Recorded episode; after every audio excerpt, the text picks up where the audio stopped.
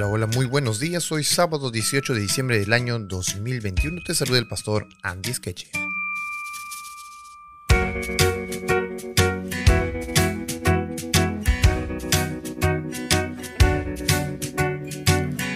Hoy iniciamos un nuevo estudio titulado La resurrección de Moisés. Judas capítulo 1 versículo 9 es el texto de memoria para toda esta semana y en ella nosotros podemos ver cómo Dios resucita a Moisés. Bueno, ¿por qué tenemos que hablar de la resurrección de Moisés? Porque Moisés es el escritor de Génesis, Éxodo, Levítico, Número y Deuteronomio. Y mucho del Nuevo Testamento e incluso de los profetas del Antiguo Testamento citan muchas palabras que Moisés escribió en los libros de Génesis y Deuteronomio.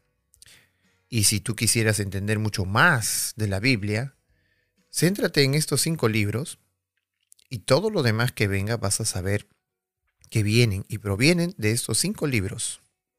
Así que sería muy bueno un estudio únicamente de estos cinco. Pero durante este tiempo hemos estudiado solo Deuteronomio y llegamos a la última lección. Dios había usado a Moisés muchas veces. Y todas estas veces que Dios usó a Moisés fue para demostrar siempre su amor al pueblo de Israel, pero también para hablarle al pueblo de Israel.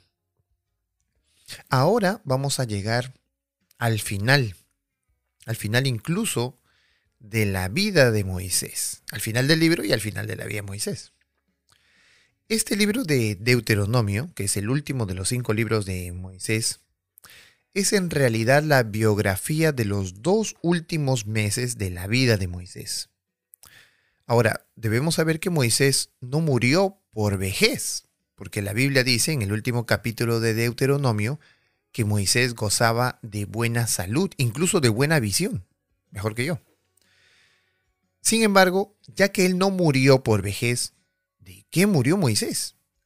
Bueno, él muere porque esa es la manera en que Dios le impide a Moisés que él logre entrar a la tierra prometida.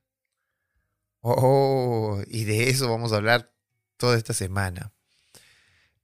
Elena de White describe así en Patriarcas y Profetas, página 503, un libro que, si tú gustas, yo puedo dártelo si me, me haces llegar tu dirección. Dice así, Moisés sabía que había de morir solo a ningún amigo terrenal se le permitiría asistirle en sus últimas horas. La escena que le esperaba tenía un carácter misterioso y pavoroso que le oprimía el corazón. La prueba más severa consistió en separarse del pueblo que estaba bajo su cuidado y al cual amaba, el pueblo con el cual había identificado todo su interés durante tanto tiempo, pero había aprendido a confiar en Dios y con fe incondicional se encomendó a sí mismo y a su pueblo al amor y la misericordia de Dios.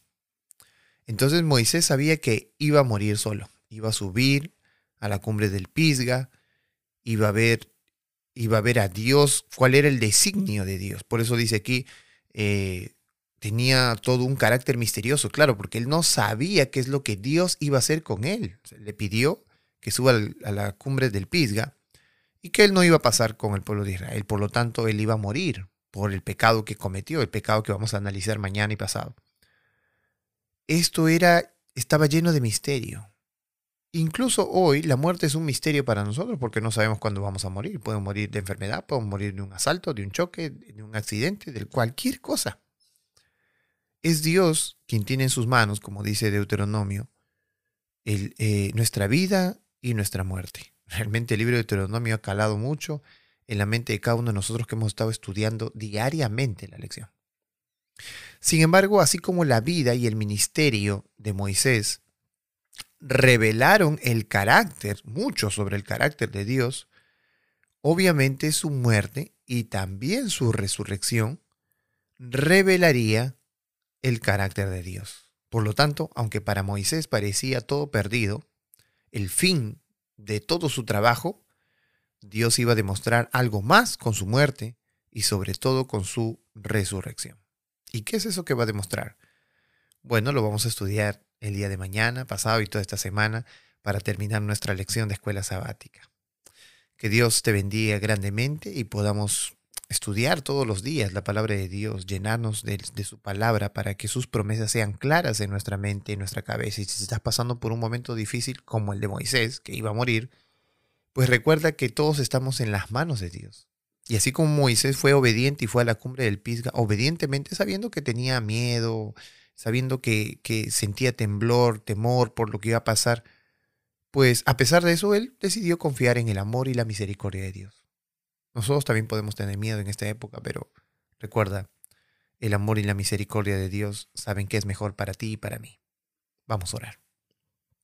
Amado Padre que moras en los cielos, te agradecemos porque hoy es un día especial, hoy es tu día sagrado y te pedimos, Señor, que nos ayudes a entender tus planes. Pero sobre todo, si no los podemos entender, creer en tus planes y entregarnos totalmente a los designios que tú tienes para nuestra vida. Enséñanos, Señor, eso. Te lo pedimos en el nombre de tu Hijo amado Jesús. Amén.